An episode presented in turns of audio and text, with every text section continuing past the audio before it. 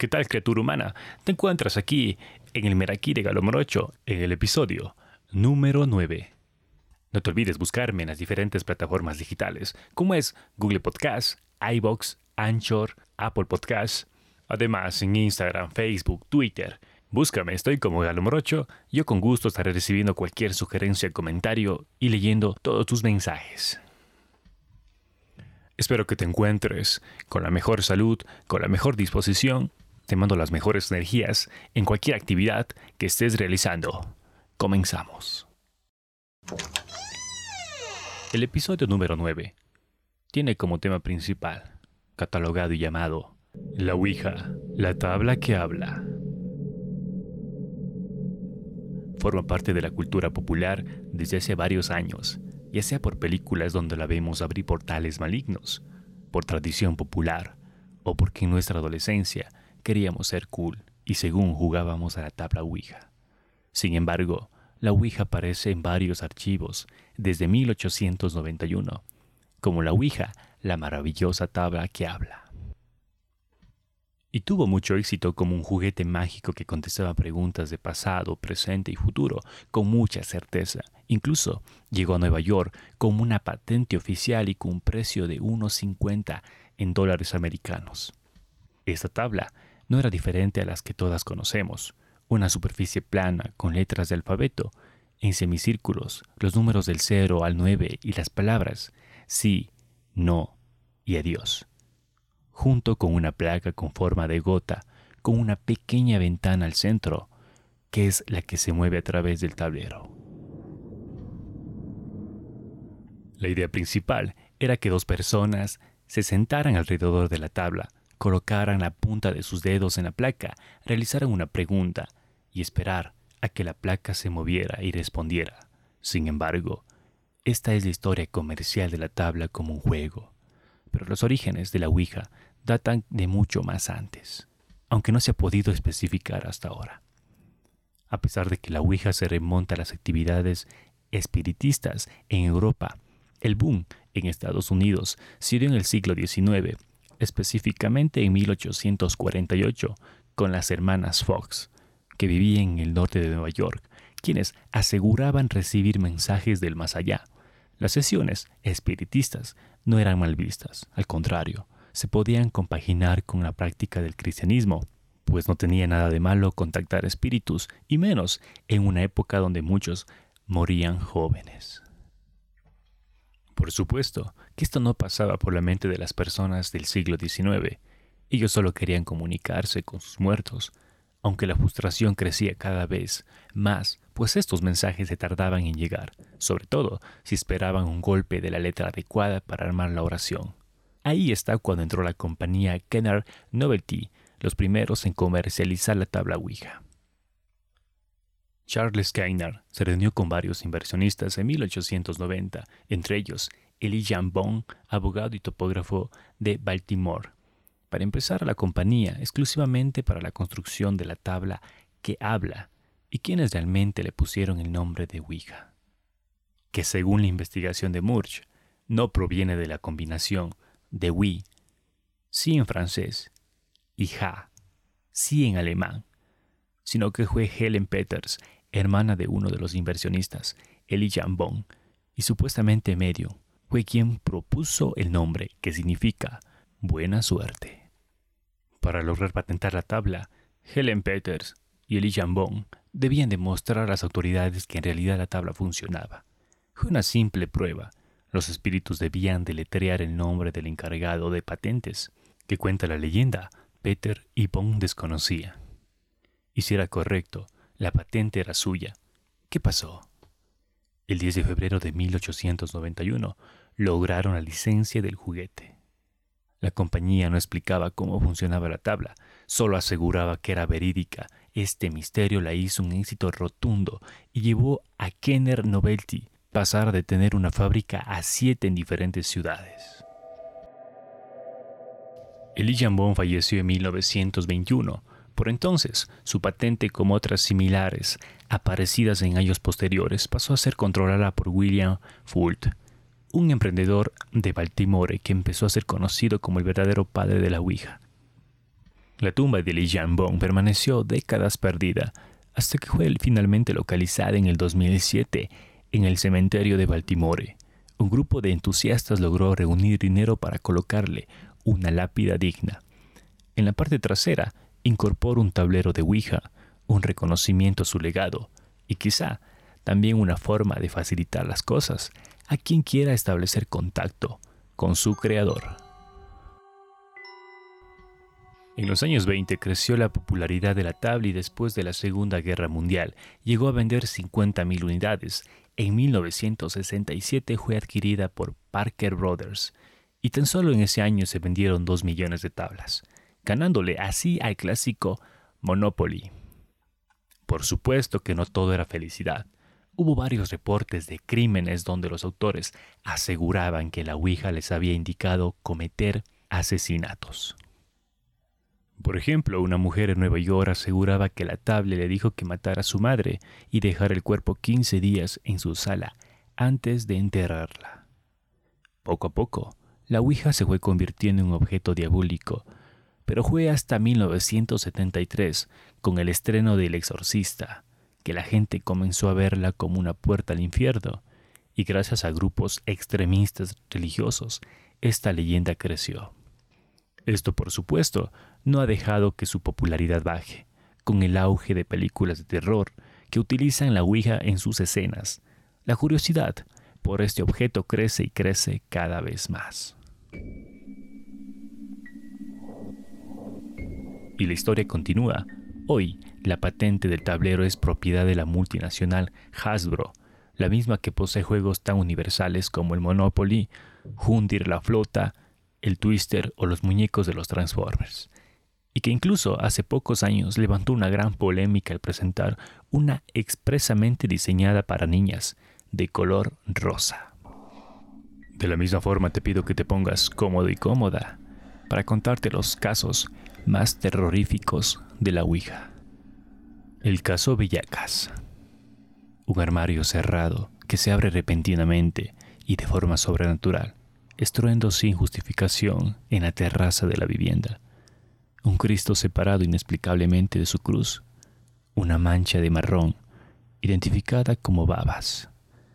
Estos son algunos de los sucesos paranormales que la Policía Nacional, una madrugada de noviembre del año 1992, redactó en la parte de su visita a la casa de la familia de Estefanía Gutiérrez Lázaro, una joven de Bellacas que falleció en extrañas circunstancias tras jugar la Ouija. Reunió a sus amigas para contactar con los espíritus en un instituto. Quería hablar con el novio de una de ellas, que había fallecido en un accidente de moto. Entonces, fueron descubiertas por una de sus profesoras. Esto hizo que el juego terminara sin una despedida, al menos para Estefanía.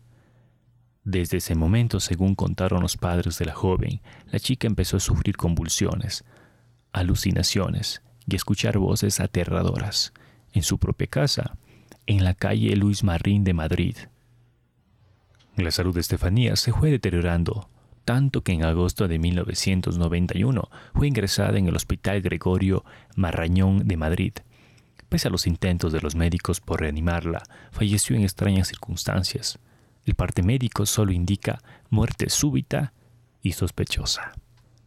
Pero los extraños acontecimientos no acabaron con su fallecimiento. Los padres de la chica seguían sufriendo la tortura de vivir en un lugar en el que ocurrían cosas inexplicables, hasta que en una noche llamaron a la policía denunciando los inquietantes sucesos de su domicilio.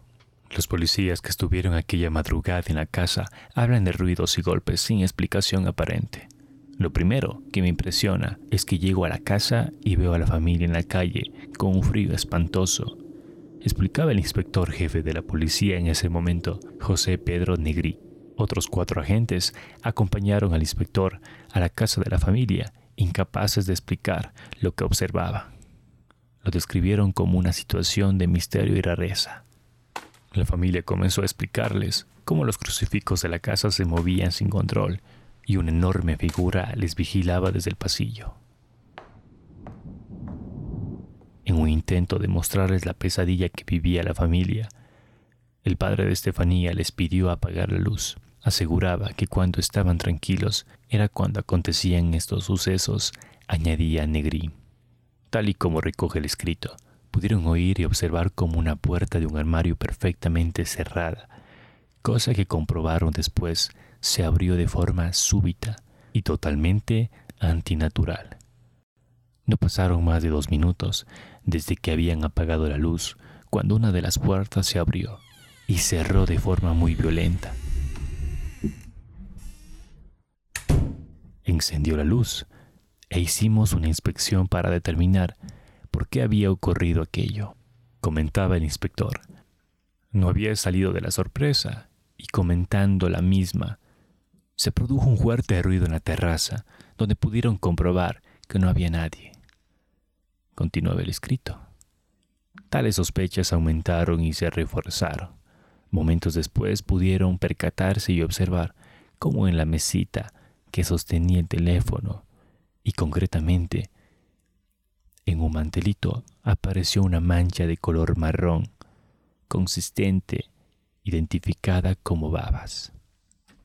De hecho, los compañeros que estaban con el inspector pronto confesaron que, si no era obligatorio, preferían esperar en la calle. Solo se quedó conmigo un compañero.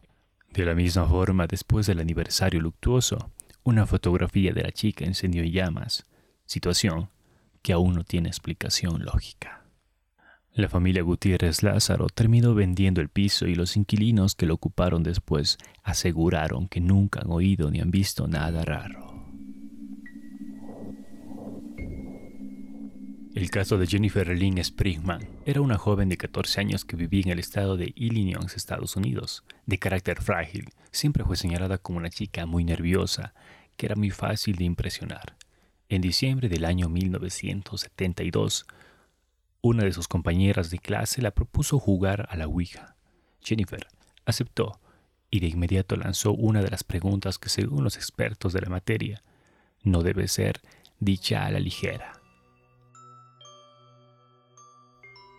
¿A qué edad voy a morir? dijo al tablero.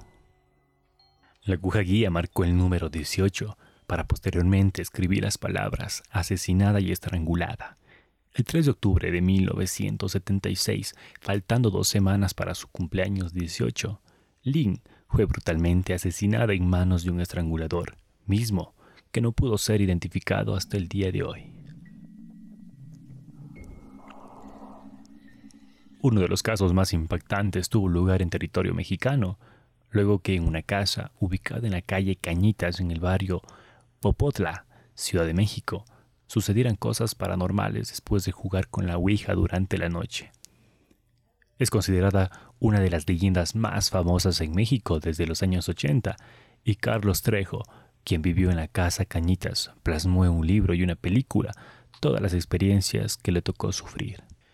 Trejo se reunió con su esposa Sofía, su hermana Norma y su novio Emanuel, además de los niños Jorge y Luis, para intentar contactar con el espíritu del exnovio de Norma, fallecido en un accidente. Según su testimonio, enfrentaron fenómenos paranormales, tipo Grace, y en la aguja vieron manifestaciones como burlas y mensajes obscenos. Emanuel fue poseído, sufrió convulsiones y llegó a sacar espuma por la boca. Además, soltaba gritos desgarradores cada vez que le tiraban agua bendita encima. Agregó que hubo cambios repentinos en la temperatura del hogar, Objetos desaparecían y mencionaban ver constantemente una sombra encapuchada con garras, la cual identificaban como un monje. Acudieron por auxilio y terminaron limpiando la casa con hierbas y agua bendita con la ayuda de una bruja. Después del suceso fallecieron 14 personas relacionadas con la casa Cañitas bajo extrañas circunstancias. 14 de febrero de 2014. Santa Elena, el suicidio de dos menores de 12 años y compañeras de aula en un colegio local mantuvo alarmadas a las familias de esta parroquia en el cantón Salinas. El primer caso ocurrió el 25 de enero y el segundo el 14 de febrero. Los cuerpos de ambas colegialas fueron encontrados colgados en el interior de sus viviendas. Se conoció que otra compañera de las fallecidas habría expresado a sus padres que ella sería la próxima víctima y que estas muertes se habría originado luego de jugar a la Ouija. El padre de la menor que se ahorcó el 14 de febrero recordó que su hija no tenía problemas y que había superado a la muerte de su mamá, ocurrida hace un año aproximadamente. Llegué a saber que una amiga de mi hija también había perdido a su papá. Creo que pensaron en jugar eso para contactar a los espíritus de sus padres. Eso es lo que yo sospecho, que la convencieron, porque mi hija estaba tranquila, expresó el progenitor. Una abuelita de las víctimas menciona que la familia estado orando para que la niña deje de decir que le sucederá lo mismo que a sus compañeras, que es la próxima. Ella escucha orar y se ríe. Estamos todos desconcertados. Una jovencita de 15 años murió en el departamento del Paraíso, Honduras, tras haber jugado por varios días el juego de la Ouija el cual descargó en su teléfono móvil.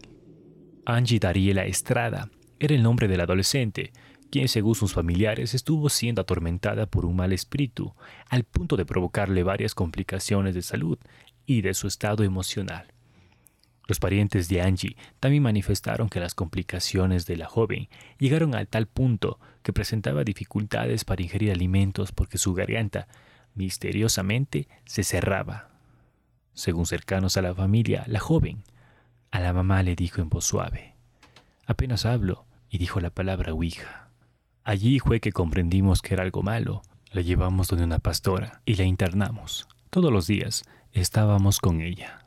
También aseguraron que una semana antes de la supuesta posesión demoníaca, se escuchó un fuerte estruendo en el techo de la vivienda, lo que provocó miedo y zozobra entre los miembros de la familia y los vecinos del barrio Los Arcos de Dangli, de donde era originaria y residente Angie Estrada. Valencia, España, 25 de octubre de 2007. Un diario publicó una nota acerca de unos cinco chicos valencianos que se reunieron en una casa abandonada con la finalidad de practicar sesiones espiritistas por medio de una tabla Ouija. Prepararon un altar y comenzaron con el juego de la mano de uno de los chicos que oficiaba de portavoz en el juego. La primera pregunta que realizó fue, si la presencia de alguno de nosotros te molesta, dinos quién es y se marchará. El puntero de la tabla marcó tres nombres, quienes, mirándose sorprendidos, decidieron marcharse rápidamente de la sesión. Después de haber caminado unos escasos ochenta metros lejos de la casa, los chicos sintieron un ruido realmente estruendoso y dieron la vuelta para ver qué había pasado. Vieron cómo la casa abandonada se derrumbaba sobre los chicos que se habían quedado jugando con la Ouija. Caracas, Venezuela, 30 de enero de 2006. Otra de las historias de la Ouija más conocidas por los expertos sobre el mundo paranormal es la de Andrea, una chica venezolana que perdió a su madre a los 15 años de edad. Tres años después, junto con unas amigas decidieron comenzar a jugar la Ouija como una simple diversión y comenzaron la sesión realizando la típica pregunta. Si se trataba de un espíritu bueno o malo, y la entidad comenzó a deletrear el nombre de Andrea reiteradas veces, junto con fechas que eran muy significativas para su familia. Presenciando esto, Andrea decidió sacar el dedo cortando abruptamente la conexión que se había establecido, lo que provocó la ira del espíritu atacando a sus amigas, pero sin tocarle a ella. Después de 20 minutos de ataques violentos ante el grito desgarrador de Andrea, toda la actividad paranormal cesó inmediatamente y enseguida decidió llamar a paramédicos para que atendieran a sus amigas. Andrea estuvo detenida tres días, pero ante la declaración de sus amigas de que ella nada había tenido que ver con ese ataque, salió en libertad. Después de unos meses, la joven llegó a la conclusión de que la entidad que se presentó durante esa sesión de Ouija había sido de su madre, quien solía ser posesiva y no la dejaba tener ningún tipo de amistad ni relación con otras personas. ¿Tú qué piensas? ¿Realmente fue la madre o no? Arkansas, Estados Unidos, 22 de diciembre de 1995 de todas las historias de la Ouija que más se han estudiado en la parapsicología, sin duda, el caso más grave fue el de Dennis y David, dos chicos satanistas de 20 años que utilizaban la Ouija para comunicarse con quien ellos llamaban su amo. La noche del 22 de diciembre del 95, David persuadió a dos compañeros suyos de la escuela para que fueran a su casa a escuchar música, pero cuando entraron a la habitación descubrieron un altar iluminado con velas y cubierto con un paño negro, en donde se encontraba situada una tabla Ouija. Los dos chicos aceptaron participar de la sesión, y así fue como los cuatro comenzaron con las preguntas.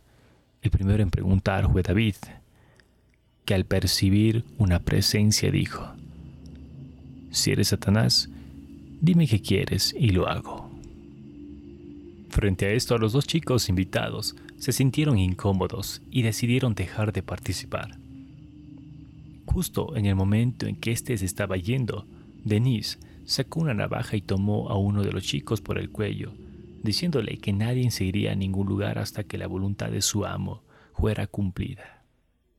En ese mismo momento comenzó a apuñalar al chico frenéticamente hasta que David por encima de su hombro le dijo que se detuviera.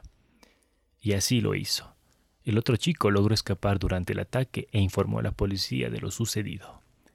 Al día siguiente encontraron el cuerpo del joven completamente descuartizado y a David y Denise durmiendo prácticamente bañados en sangre. A ambos los condenaron por homicidio no premeditado, ya que Denise aseguraba que unas voces en su cabeza le ordenaban cometer el asesinato y lógicamente fue enviado a un instituto psiquiátrico en donde se alojaban a los asesinos dementes. Por su parte, David se recuperó en un hospital psiquiátrico y hoy en día lleva una vida normal, aunque carga en los estigmas de haber participado en una escena semejante. Líderes religiosos y personas creyentes en fenómenos paranormales advierten que el uso de la Ouija como un medio para comunicarse con seres queridos que ya murieron o como un divertido juego trae consigo peligrosas consecuencias que lo pueden llevar hasta la muerte. Quisiera que me cuentes si tienes alguna experiencia de algún familiar, amigo o ser querido. Escríbeme a través de las diferentes plataformas digitales que los mencioné al principio.